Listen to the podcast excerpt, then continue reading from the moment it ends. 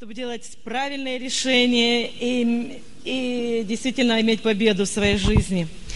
Итак, мы с вами говорили вопрос зрелости, который связан с нашим духом, душой и телом. Э, давайте еще помолимся вместе, начнем вместе с молитвой. Аллилуйя, Небесный Отец, спасибо Тебе за этот новый чудесный день.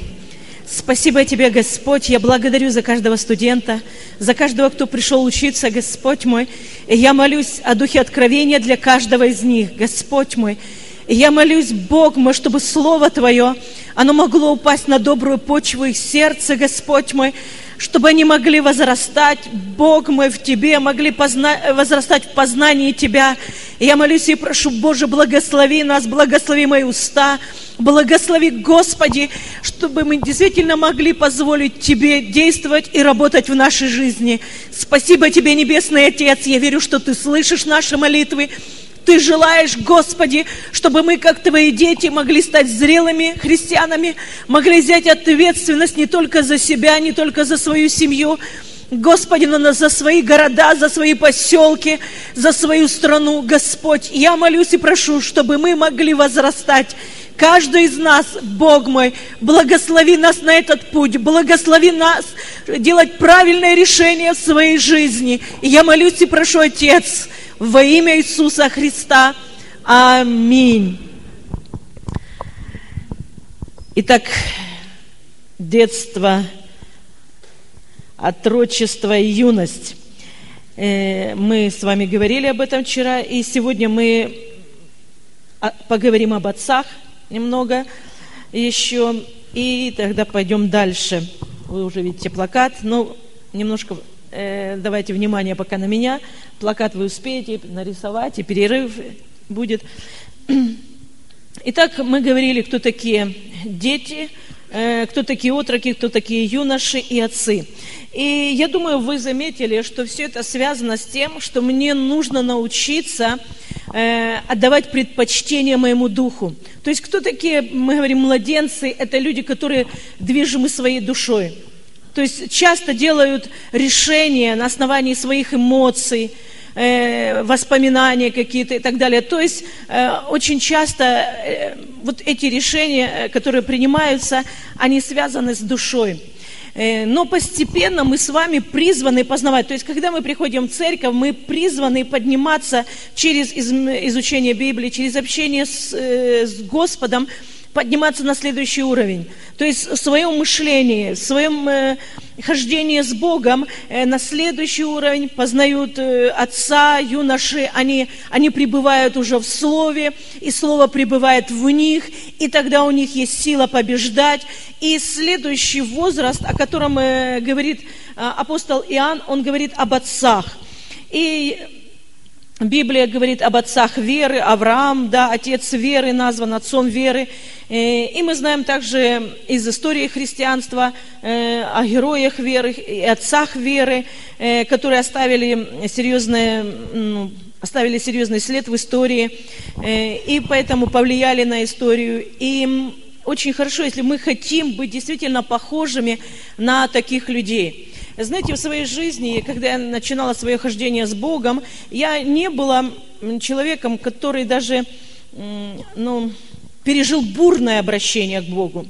То есть я не пришла к Богу, когда я пришла к Богу, покаялась, Бог, конечно, затронул мое сердце. Э, я была на собрании, через пророка Бог мне сказал о моем э, прошлом и моем будущем э, коснулся, знаете.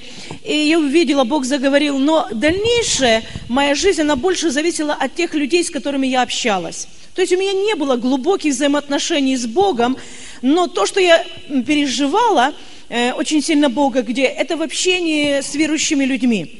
И там, где я ну, начинала свой христианский путь, это были, особенно я дружила с одной сестрой, у нее отец, он э, имел срок 25 лет за свои убеждения, за веру в Бога. И они где-то на севере, в Аркуте, по-моему, даже, даже дальше, где-то там в тех местах, он отбывал этот срок. И И у них много было друзей, которые ну, прошли вот такой путь, знаете, э, сдавали свой экзамен на верность Богу в те времена. И мы находились, знаете, они приезжали, мы были небольшие собрания, потому что мы не арендовали больших залов, тогда это было невозможно. Но очень много людей со всего Союза приезжали э, ну, на это общение, они проповедовали, общались. И когда я слушала то, что Бог делал в их жизни, те чудеса, которые происходили, э, кто-то там был, э, помню, один э, уже мужчина в возрасте, он рассказывал во время войны, когда он там отказывался убивать, что-то такое делать, что противоречило его убеждениям. Как сказали, мы тебя не убьем, тебя убьет вражеский снаряд. И во время артобстрела его ставили на открытой местности. Во время артобстрела. Знаете, все вокруг э, э, эти снаряды, все взрыхлили землю, там все разрушено. Он стоял, и ни один снаряд, ни один осколок его не коснулся. И когда они увидели один, второй раз, то есть увидели, что, э, что это сверхъестественно, на открытой местности ни один снаряд, и он э, тогда уже во время сражения старались быть рядом с ним – находиться рядом с ним, они увидели, что действительно э, Бог хранит его, и поэтому старались быть. И вот такие свидетельства, много других свидетельств, там, э, люди, которые сидели в тюрьмах, какие Бог делал чудеса, когда они сидели в, тюрьмах именно за, за истину, за свое вероисповедание и рассказывали, как там их травили, как хотели что-то сделать с ними, как Бог ступался, как во время хлебопреломления вода превращалась в вино на самом деле, как Бог делал чудо умножения пищи и многие другие вещи. Когда они рассказывали, знаете, я э, ну, молодой э, христианин, еще такой младенец, как говорится, в Боге, не имея своих э, серьезных таких корней еще в Боге, но я смотрела на этих людей, и я говорила, Господи, как я хочу, ну, пройти свою жизнь не просто так поверхностно, но как я хочу иметь такие же глубокие взаимоотношения с тобой, как эти люди. То есть эти люди вдохновляли меня искать Бога по-настоящему. То есть очень важно, с кем мы дружим и с кем мы общаемся – Иногда мы думаем, о, общаться, вот этот человек очень интересный, много анекдотов знает, смешных историй знает, и нам хочется, знаете, так весело провести время. Э, я не против веселого времяпровождения, но если это э, система в нашей жизни, мы, ничего, мы не, не будем иметь глубоких корней в Боге. Я говорю, хорошо иметь таких друзей, но хорошо, если вы где-то пошутили, потом пошли искать серьезные отношения и с Богом, и с теми, которые имеют серьезные корни в Боге это даст плод свой, это поможет вам возрасти. И я скажу, когда я смотрела на этих людей, я говорила, Господь, я хочу следовать за Тобой и знать Тебя так, как знаю, э, знают Тебя эти люди, которые рассказывали о том, что Бог делал в их жизни, о тех чудесах. И одно место в Библии, которое я прочитала в книге Откровения, «Имею против тебя, что ты оставил первую любовь свою». Вы помните, да? Э, когда Иоанн пишет послание Ефесской церкви и говорит, ты много трудился и так далее, но ты оставил первую любовь. Я тогда говорила, «Э, Боже, я не имею этой первой любви, я не испытала, я не знаю, что такое тебя любить.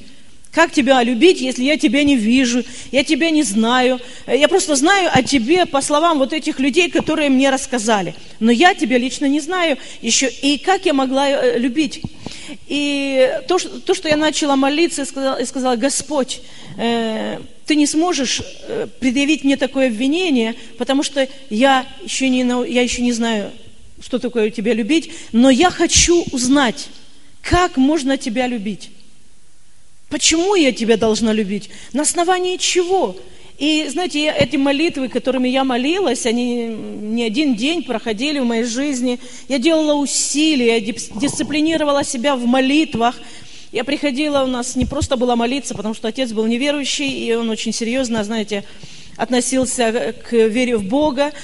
Э, и поэтому мы старались молиться или когда его нет дома, или по ночам когда все э, ложились спать, и ты находил где-то там место, э, закрываясь там в ванной, тихонько молился, или когда мои сестры спали, я могла тихонько где-то молиться. И я часто засыпала на коленях. Тогда мы молились только на коленях. Не стоя, не ходили, только на коленях молились.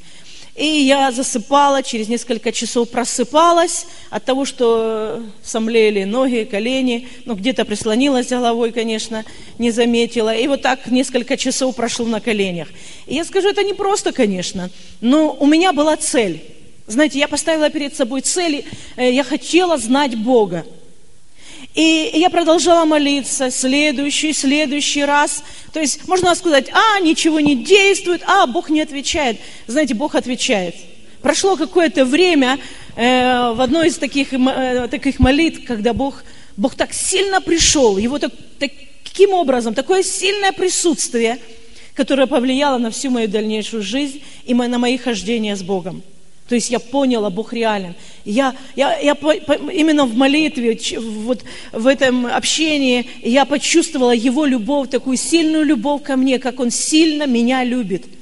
То есть Он говорил, мое сердце, что Он меня любит. Я это прочувствовала, и я, я поняла, что ну, это не просто где-то далекий Бог, которого я не могу знать, но Он так близок и, и он так сильно меня любит. И я ответила на эту взаимностью, и тогда для меня молитва изме, изменила, ну, смысл, то есть не просто молитва ради молитвы, но она э, приобрела другую окраску, другие взаимоотношения, э, и, и Библия приобрела другое значение, потому что до этого я читала, потому что говорили, надо читать, и знаете, я, я говорю, покаялась 18 лет, молодые люди э, ну, как-то ну, не сильно склонны много спать, но я, для меня Библия действовала как снотворная. Когда я начинала читать, я засыпала, сидя. Не лежа я читала, сидя читала Библию, и я засыпала. Э, то есть, но когда вот эти отношения пришли уже, э, такие с Богом, это изменилось в моей жизни. Я начала получать откровение, слово, слово приобретало другой уже смысл для меня, не просто буква, но пришла жизнь в моих взаимоотношениях с Богом. Я тогда понимаю, поняла, что значит любить Бога, познавать Бога. То есть это процесс, который должен происходить в нашей с вами жизни. И нам нужно идти вот именно от этого младенчества, не остановиться в этом возрасте, но познавая Бога, ходить с Богом. И после этого я много чудес, которые Бог действительно был со мною, когда были времена гонений, когда мы платили штрафы за посещение собраний. Слава Богу, вы не знаете этого, и хорошо, что вы и не узнали этого. Но все бывает, каждого, у каждого из нас свой экзамен, который мы сдаем. В наше время был такой экзамен. Если э, мы собирались на собрание, это считалось нелегальное сборище, э, приходила милиция, переписывали, э, на админ-комиссию передавали, тебя вызывали э, в исполком, Э, с тобой проводили работу, на тебя штраф, передавали на работу, с твоей зарплаты высчитывали 50 рублей. Э, люди старшего возраста знают, что, такое было 50 рублей в то время, когда пенсия составляла 60 э, там, чем-то рублей в то время. То есть 50 рублей, э, зарплата инженера где-то была 120-140 рублей. То есть, но и 50 рублей, это существенные деньги были в то время, и тебе нужно было отдать штраф за то, что ты был на этом собрании. И у тебя стоял вопрос, идти на собрание или не идти. Поэтому в то время люди не очень сильно приходили к Богу. Это не было модно, это не было чем-то таким, знаете, ну, а, все верующие сейчас говорят, да, мы все верующие. А тогда все говорили в основном, мы атеисты. И, и о вере в Бога вообще было запрещено говорить в общественных местах. Поэтому ты делал решение идти за Богом. И я говорю, вот эти взаимоотношения с Богом, они помогали идти, проходить через эти вещи. Мне трижды переписывали, и потом уже мое дело передали прокуратуру. То есть три нарушения, три раза меня застукали, как говорится, э, на таких собраниях, и передали дело в прокуратуру, и уже прокурор, когда вызвал, меня там еще некоторых э, и сказал, э, еще одно нарушение, и мы подаем на суд, и посадим тебя в тюрьму. Знаете, мне было ну, за, 20, э, за 20 лет, то есть 20 с небольшим лет. Мне сказали, мы тебя посадим. Нет, не 20 с лишним лет. Это уже было последнее, когда это было перед вот этой перестройкой, перед свободой. Э, то есть это уже были где-то 80, 80-е годы. Но я скажу, что э, каждый раз, кроме этого, на работу передавали, там прорабатывали. Но я вам скажу, каждый раз, когда эти люди вызывали и хотели напугать, э, сверхъестественное Божье присутствие приходило на то место. Знаете, они пытались запугать меня, сказать, что они со мной сделают. На работе начальник цеха, я работала на фабрике игрушек, Донецк большой, большая фабрика, сейчас, конечно, может, она не, не, не такого уровня, та, э, но это большая фабрика, и в одном цехе, где я работала, было 500 человек. И начальник цеха сказала, мы, мы поставим тебя на всеобщее обозрение и, в общем, э, сделаем из тебя, посмешище. Э, потому что она раз, другой беседовала, я оставалась при своих убеждениях, она сказала, мы сделаем из тебя это. Но Бог сам просто вступился за меня, она, эта женщина заболела и умерла. То есть я ничего не проклинала, не говорила, просто Бог сам, сам вступился. Э, и я скажу, вот всякий раз, когда они вызывали, и даже прокуратуру, этот прокурор, он грозился э, посадить, у него он просто, ну, злился настолько, потому что он видел, во мне не было страха. Не потому что это я была, потому что Бог был со мной. Знаете, когда Бог приходит, внутри, знаете, это, происходит, это вытекает изнутри тебя. Мир, покой наполняет тебя. И у тебя нет совершенно никакого страха. Я говорю, взаимоотношения с Богом, это, это очень серьезно, это проведет тебя через все. Если вы будете иметь эти взаимоотношения, как написано, ничто не отлучит тебя от любви Божьей. Ни смерть, ни нагота, ни побои, ничего, никакие опасности, они не смогут отлучить тебя от любви Божьей. И я помню, э, э, когда, знаете, это Божье присутствие пришло, и я сидела, я улыбалась. Не потому, что я смеялась над ними, но та внутренняя радость, она, она была видима через мои глаза. Я не просто хотела, просто это было видно на моем, на моем лице. Вот та внутренняя радость э, через вот эти взаимоотношения с Богом. Из-за того, что я знала, Бог здесь, Его присутствие так сильно было, что это переполняло меня. И он видел, что он ничего не может сделать, не может меня запугать. Он начал грозить еще больше. Он, он вскочил, он просто, он готов был броситься на меня, потому что он, он видел, что он бессилен. И это была не я, это был Бог. То есть, когда ты ходишь с Богом, тогда э, действительно, как написано, ты не будешь говорить. Но Дух Святой, Он даст тебе слово – приходит вот эта смелость, приходит дерзновение. И, и я скажу, я реально это испытала в своей жизни не один раз. И в, и в цехе, на рабочих собраниях, когда клевету пускали, когда говорили, э, пустили, порторку пустила клевету, что задержали меня на антисоветской демонстрации с лозунгами против советской власти, и когда меня разбирали там и, и так далее. Э, это, это не просто. Когда ты молодой человек, и ну, каждый ищет как-то самоутвердиться, и все равно как-то в жизни.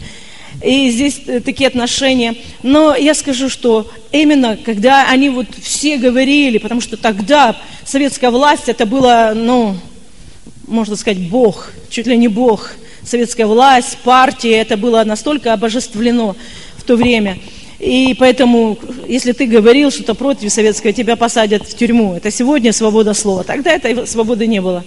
И я помню, Бог опять пришел так сильно. Они кричали, они говорили, что тебе не дала советская власть, какие транспаранты, что у тебя хлеба нет, что у тебя того нету, и того другого. Они там кричали, возмущались и так далее, что я позорила и бригаду, и коллективы, ну, в общем, и все прочее. И Бог пришел. Знаете, и я стою спокойно, они кричат, они, знаете, собрались люди, все кричат, все пытаются повлиять, а Бог пришел, и я стою просто в Его присутствии. Я говорю, это не я была, знаете, это Бог. И они видели, что они ничего не могут сделать. И потом они подходили, у меня были хорошие отношения в бригаде, я э, работала добросовестно, все. И потом они подходили, говорили, «Э, Татьяна, ну а как это все-таки было? Я говорю, это неправда. Ну как же, это ж порторг сказала. Я говорю, это неправда. Они пошли сами нашли порторга, они сами начали требовать у нее объяснений. Сначала кричали, потом пошли искать. Они увидели, что ну, что-то действительно здесь не так. И потом пришла порторг и говорит, извини, я такого не говорила. Я говорю, ну Бог вам судья. То есть, ну, дьявол пытался, я не откуда-то оно пришло.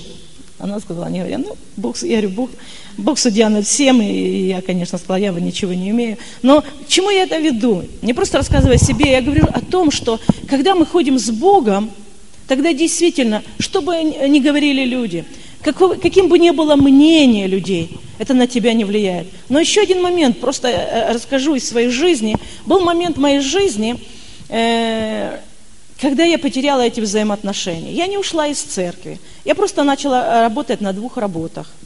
У меня э, меньше стало времени для общения с Богом.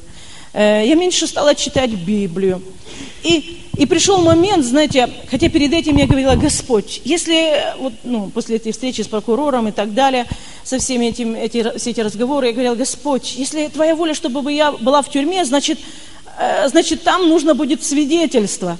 Если воля, если Твоей воли нет, они ничего не сделают. Я понимала. То есть у меня не было страха, что, что посадят в тюрьму.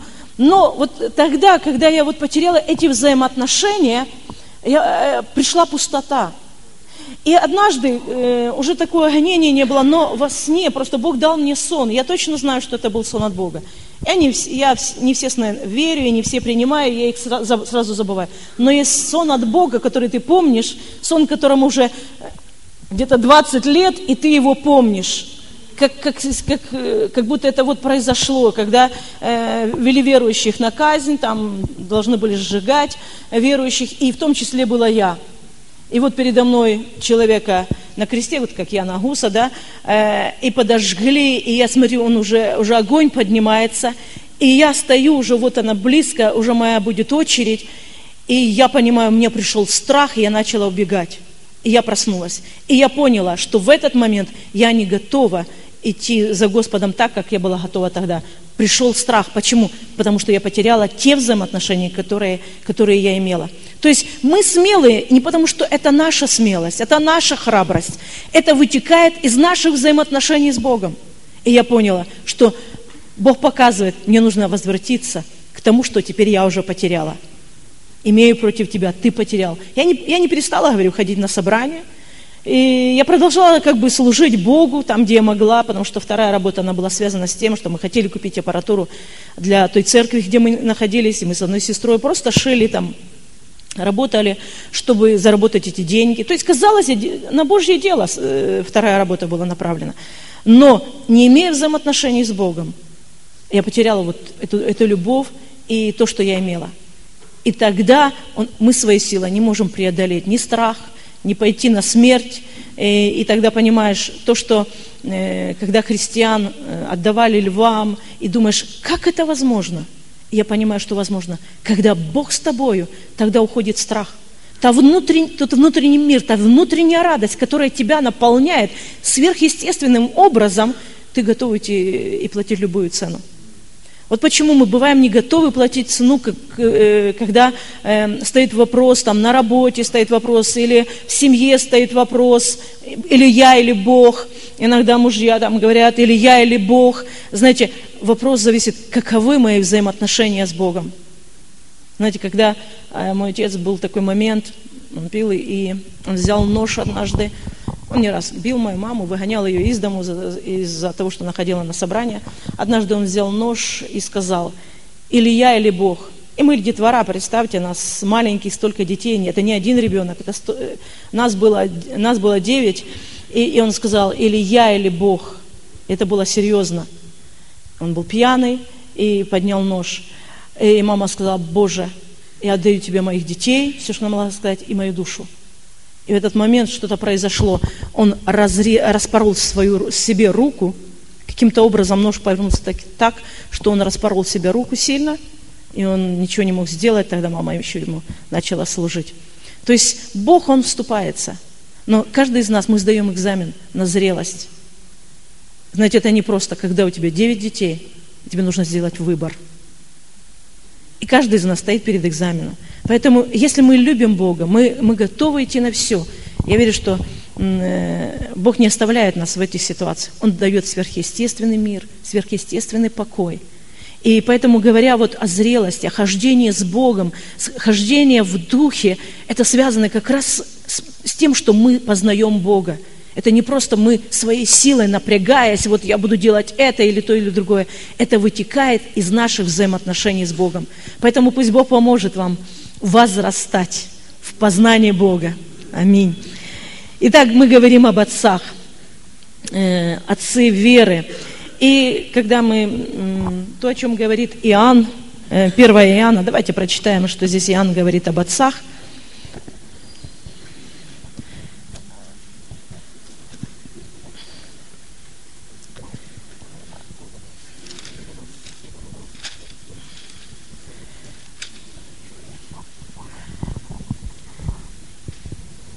1 Иоанна 2, 13 и 14 стихе написано, «Пишу вам, отцы, потому что вы познали сущего от начала». И в 14 стихе написал, э, Иоанн пишет, «Я написал вам, отцы, потому что вы познали безначального». То есть о чем здесь говорится? Здесь не говорится просто о, о том, что мы познаем Отца. Здесь говорится уже о более, уже э, здесь приходят более серьезные отношения. Когда мы говорили об отце, мы говорили о возрасте, когда детям нужно знать своего отца. Но когда мы читаем здесь, здесь говорится уже о том, что они познали Бога в Его силе, в Его могуществе, и вот эта Божья сила, она стала доступна им.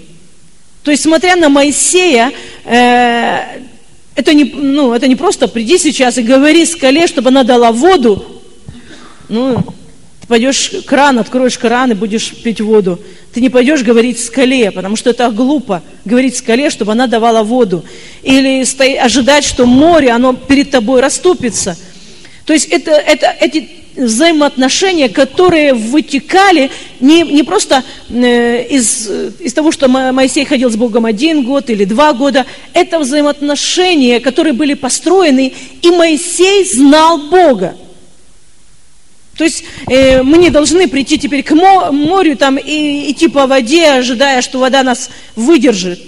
То есть это, это, это должно прийти внутрь нас, понимание, это вера, которая основана на хождении с Богом не один год, когда ты знаешь, что тебе нужно это делать. Моисей не делал это каждый раз. Он знал, когда это нужно было делать, и в следующий раз он этого уже не делал. Правда? И, и поэтому, э, когда Моисей однажды, вместо того, чтобы сказать скале, ударил скалу, Бог имел к нему претензии. Он сказал, ты поступил неправильно. Да, Бог дал воду, чтобы люди напились, но из-за этого непослушания он, он не вошел в обетованную землю. То есть, потому что там были взаимоотношения, построенные взаимоотношения с Богом – это не был возраст младенцев. Это был возраст, когда Моисей, он был отцом веры, он, он знал Бога, он знал, э, знал Его голос, он общался с Богом лицом к лицу. То есть это уже построенные взаимоотношения. И, конечно же, Бог желает, чтобы мы, как верующие люди, мы могли возрастать в этот возраст отцов. Потому что Послание Ефесянам, 4 глава, когда там написано, Бог поставил апостолов, пророков э, и так далее. Для какой цели? К совершению святых. То есть привести к зрелости на дело служения, к созиданию тела Христова. Э, то есть написано, что э, в, меру, э, в меру полного возраста еще Христова там написано. Что такое в меру полного возраста Христова? То есть знать Бога, как знал Иисус в меру полного возраста, то есть прийти к такой зрелости, чтобы ходить с Богом и знать Бога, как знал его, э, знал его Господь. Э, и, и поэтому это процесс, это вопрос взаимоотношений. Поэтому, говоря об отцах, Бог желает, э, Иоанн не просто говорит, а, это были отцы, но это вас для, не для вас написано, и это для вас невозможно. То есть мы с вами можем прийти к этому возрасту отцов. Но это требует с нашей стороны э, определенной жертвы, э, хождения, дисциплины, дисциплины во взаимоотношениях, в молитве, в общении и так далее. Поэтому, э, если мы действительно этого хотим, мы, будем, мы пойдем этим путем. Э, и эти э, отцы, написано, они познали сущего от начала, то есть от начала того, кто сотворил все небо, землю, галактики, кто все держит в своей руке, кто обладает могуществом, силом, и, и безначального, у которого нет начала дней и конца дней. То есть э, Бог, который не просто на, э, на короткое время, но Он, э, Бог, это вечный Бог, и они познали – Поэтому э, э, это процесс, который мы идем, это связан именно взаимоотношения, то есть научиться ходить по духу. И когда мы берем, э, говорим об Аврааме, вы помните эту ситуацию, можно открыть просто 22 глава Бытие, говорится об Аврааме. И мы, не будем читать всю историю, я просто хочу прочитать с вами один стих – когда Бог говорит э, к Аврааму, чтобы он принес в жертву э, сына своего Исаака. Знаете, здесь не написано о десятинах. Здесь не говорится о том, что ты должен отдать все свое золото и серебро. Здесь говорится о том, что было самое дорогое для Авраама. Потому что не деньги были драгоценностью для Авраама, ничего, он ожидал сына – знаете, и уже в таком возрасте деньги, они уже, уже не, не имеют такой смысл. Ценности, они изменяются с возрастом. И для Авраама сын, это было самое дорогое. И Бог говорит, принеси его мне в жертву. То есть это вытекало из взаимоотношений. И Библия говорит, что Авраам встал рано утром, да, третий стих, оседлал, взял то, что нужно, и, и пошел. То есть, что сделал Авраам? Он сделал так, как сказал Бог, он не стал думать месяц или год над этим. Э, он встал и пошел, чтобы исполнить то, что Бог сказал. И 12 стих, который я хочу прочитать вместе с вами, написано, ангел сказал, не поднимай руки твоей на отрока и не делай э, над ним ничего, ибо теперь я знаю, что боишься ты Бога и не пожалел сына твоего, единственного твоего для меня. А что же Бог знал об Аврааме раньше? Написано, теперь я знаю. То есть одно дело, когда мы говорим, Боже, я люблю Тебя, Боже, я готов на все ради Тебя, Э, и даже Авраам больше, он ходил и делал то, что Бог сказал. Он оставил это, эту землю, э, э, своих родственников, он ходил по земле, представьте, с одного места на другое, с севера на юг, с запада на восток, путешествуя, устанавливая дом. Знаете, я э, как э, служитель, я уже поменяла, даже вот за три года у нас уже две квартиры и два ремонта. Я вам скажу, это непросто. просто. Только вот за эти два года. Вообще мы уже поменяли больше квартир. Уже четыре ремонта сделали с мужем за последние шесть лет. Э, и, и это непросто. Знаете, это можно сказать, там, ну подумаешь, переехал. Это собрать вещи, это все загрузить. И потом приехал на новое место, опять раз поставил шатер. Особенно для женщины, представьте, когда женщине нужно устраивать быт – Нужно опять все положить на свои места, знать, где что находится, чтобы послужить своей семье и так далее. И потом ты побыл на этом месте, и проходит время, э, и тебе нужно опять все собирать. Опять все складывать, перекладывать, и опять переезжать на новое место. И, и на новое место. Потому что Авраам ходил по земле не один год. Путешествовал. И это непросто. просто. Это серьезное посвящение. Правда, это серьезная жертва. Но Бог видел это, это все. Но когда Авраам сделал э, вот такой серьезный шаг, то есть, что было самым дорогим для него, это еще не, то, что он путешествовал, это, это еще не говорило о, о полноте его зрелости такой, о посвященности Богу. Но вот здесь Бог говорит, теперь я вижу, что ты ради меня готов сделать все, что угодно – что я для тебя являюсь величайшей ценностью, потому что ради меня ты не пожалел даже собственно единственного, самого любимого э, сына. Ради меня, говорит Бог. Теперь я знаю. То есть вот эти взаимоотношения, которые длились какое-то время, они пришли вот, к тому, что Авраам ради Бога готов был расстаться со своим собственным сыном даже. И он говорил, конечно, Бог силен восстановить. Раз Бог сказал, значит, он сделал. Как он сделает? Авраам не знал, что Бог будет делать дальше. Авраам не знал, что ангел его остановит. Он уже взял нож, чтобы совершить это. И ангел его остановил. То есть можно сказать, что он уже это сделал. Потому что он уже взял нож. Все, он был готов это сделать. И Бог говорит, я, теперь я знаю, теперь я вижу, что это не просто слова, ты живешь мною, я для тебя самая величайшая ценность. Э, когда мы смотрим на жизнь апостола Павла, тоже один из примеров э, отцов веры, э, когда мы смотрим на, э, на апостола Павла, на, на его жизнь, на его посвящение, мы можем тоже, апостол Павел говорит о себе – мы, мы видим подробно тоже его историю, ну, э, достаточно, я думаю, подробно, чем о других людях. Э, описано его путешествие, сколько он путешествовал, сколько он служил, какие опасности он преодолевал, через что он прошел, сколько раз его били и палками, и камнями, и... То есть это серьезно, правда, было? Э, то, что проходил э, Павел, и он говорит о, о себе – что для меня жизнь Христос. Он не просто говорил о Христе как э, о личности, да, он спас, да, он что-то сделал для меня, да, я хочу иметь вечность там с ним и так далее. Он говорит, для меня жизнь – это Христос. Не просто даже это, для меня жизнь – Христос. То есть он себя отождествлял с Богом и полностью себя подчинил, подчинил Ему. И, и там в этой главе он говорит, как раз вот вспоминает и говорит о том, что какие привилегии, преимущества я имел. Где, что я учился у нога Малиила, что я был фарисеем, наученный, имел, имел позицию в обществе и так далее. Он говорит, все это мусор.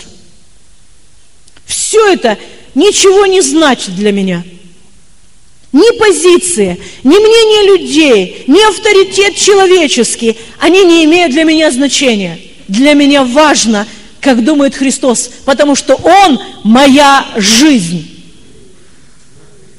Можем ли мы так сказать, как сказал Павел, правда? Он говорит, для меня мало значит. Что там говорят обо мне? Кто как обо мне судит? Э, какие мнения у кого? Для меня Христос – это моя жизнь. Поэтому сколько у меня денег, сколько у меня там, э, какое имущество. Для него, он говорит, для меня это не имеет значения, потому что моя жизнь – это Христос. Согласитесь, это взаимоотношения. Это, это не просто знать Бога, знаете, просто читая Библию. Это взаимоотношения, которые развивались. Это хождение с Богом в духе. Это свидетельство, которое он имел внутри себя, на уровне своего духа, потому что Бог общается на уровне духа те откровения, которые он получал, то есть общение, которое происходило у него с Отцом, э, с, с Иисусом, то есть на уровне Духа, это утвердило его настолько, что он говорит, все остальное для меня не имеет значения. Буду иметь все или не буду. Будут у меня деньги или не будут, не будет у меня денег. Будут мне условия определенные предоставлены или не будут предоставлены определенные условия. Моя жизнь – это Христос. Вот что э, является моей жизнью. Поэтому, говоря об отцах, э, это, я говорю, это не для избранных только, это для каждого. Все мы с вами можем прийти в этот возраст, э, просто ходя с Богом каждый день, делая решения в своей жизни, понимая, вот моя цель, я иду к этой цели. Независимо, идут остальные, или я иду один в этом направлении, я буду идти, потому что моя жизнь – это Христос. Я хочу Его знать. И Павел постоянно молится. При всех тех чудесах, которые Бог делал, совершал, он говорит, я молюсь, я хочу познавать Его еще больше. Я хочу этого в моей жизни еще больше. Его молитва была такой – постоянно, я хочу знать еще больше, еще больше. Он не останавливался на чем-то, он говорил еще больше. Поэтому вот именно взаимоотношения с Богом, они привели к тому, что он написал такое чудесное послание к римлянам, э, которое открывает э, действительно э, сущность того, что Бог сделал для нас, что э, вот этот путь свободы из рабства э, полную свободу и хождение с Богом в победе. Поэтому мы будем много обращаться к посланию к римлянам, конечно. Э, и, итак, вопрос отцовства.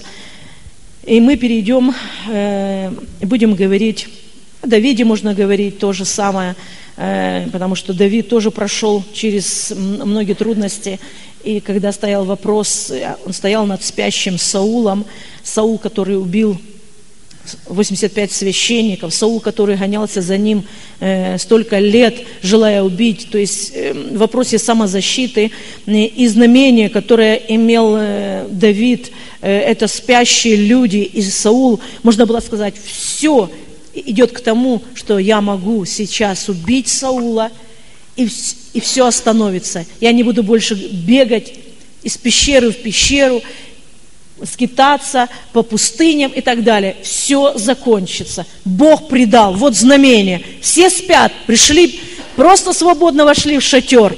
Все оруженосцы, все, кто должны были охранять сон царя, все уснули. Знамение. Бог предал. И Овеса так и решил. Вот возможность восстановить справедливость. Аллилуйя. Мы стоим перед выбором. Аллилуйя. Ладно, я вам расскажу еще из моей жизни тоже. Вы не против? Потому что мы сдаем эти экзамены. Я говорю, я не хочу навязать, просто вот рассказать, какая я хорошая. Я вам расскажу, какая я нехорошая. Какой Бог хороший. Потому что мы все, мы все через это проходим. Э, когда были вот эти сложные моменты э, в моей жизни, и э, я вам говорила вчера, что один человек, э, служитель, который в этом отношении очень много ну, постарался, чтобы различные разговоры обо мне и о наших отношениях, они пошли по церкви и за пределами церкви. Э, и был такой момент однажды, когда мы как служители собрались на молитву.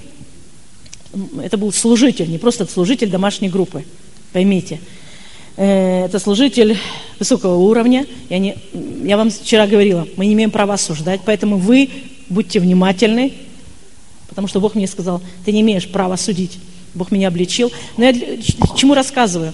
Был однажды такой момент, вот молитва, и пастор говорит, пастор Леонид э, говорит, э, ну, мы молились, а потом говорит, возможно, есть какие-то преграды в наших взаимоотношениях, нам нужно э, именно восстановить эти отношения, э, нормально иметь отношения, чтобы иметь единство и Божье присутствие среди нас. Мы служители, но мы, мы тоже люди. И поэтому он говорит, что давайте искать то, что становится преградой в наших взаимоотношениях, почему нет, э, возможно, нет того присутствия, которое мы ожидаем. И знаете, такое искушение, такая возможность. Пастор сам говорит – вот э, примириться, восстанов... если что-то есть между нами, сказать друг другу. И знаете, такая возможность сказать при всех, что я думаю об этом человеке. Потому что он рассказывает одно, но ведь многие не знают, как было на самом деле. И этот человек сам ни разу, слушайте, ни разу мне не позвонил и не спросил, так было, потому что он тоже где-то услышал. И потом, как служитель, имеющий позицию и авторитет, он начал говорить, и, естественно, люди принимают, что это служитель сказал. А он где-то кто-то тоже сказал. Потому что со мной не говорил.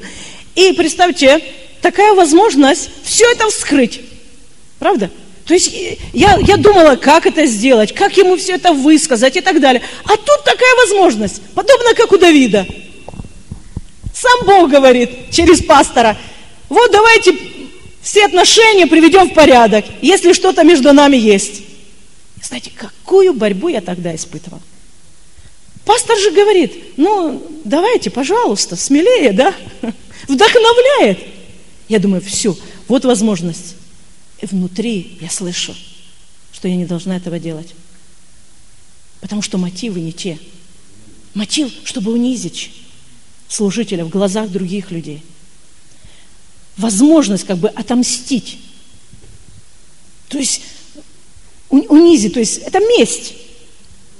И я понимала, какой выбор. Знаете, моя плоть, она кричала. Внутри меня сделай это. Другой возможности такой не будет. Но Дух Святой внутри меня говорил, не делай этого. Знаете, мы стоим все перед выбором. И как Петр говорит, страдающий плотью перестает грешить. Вот где страдания. Хорошо, мы продолжим.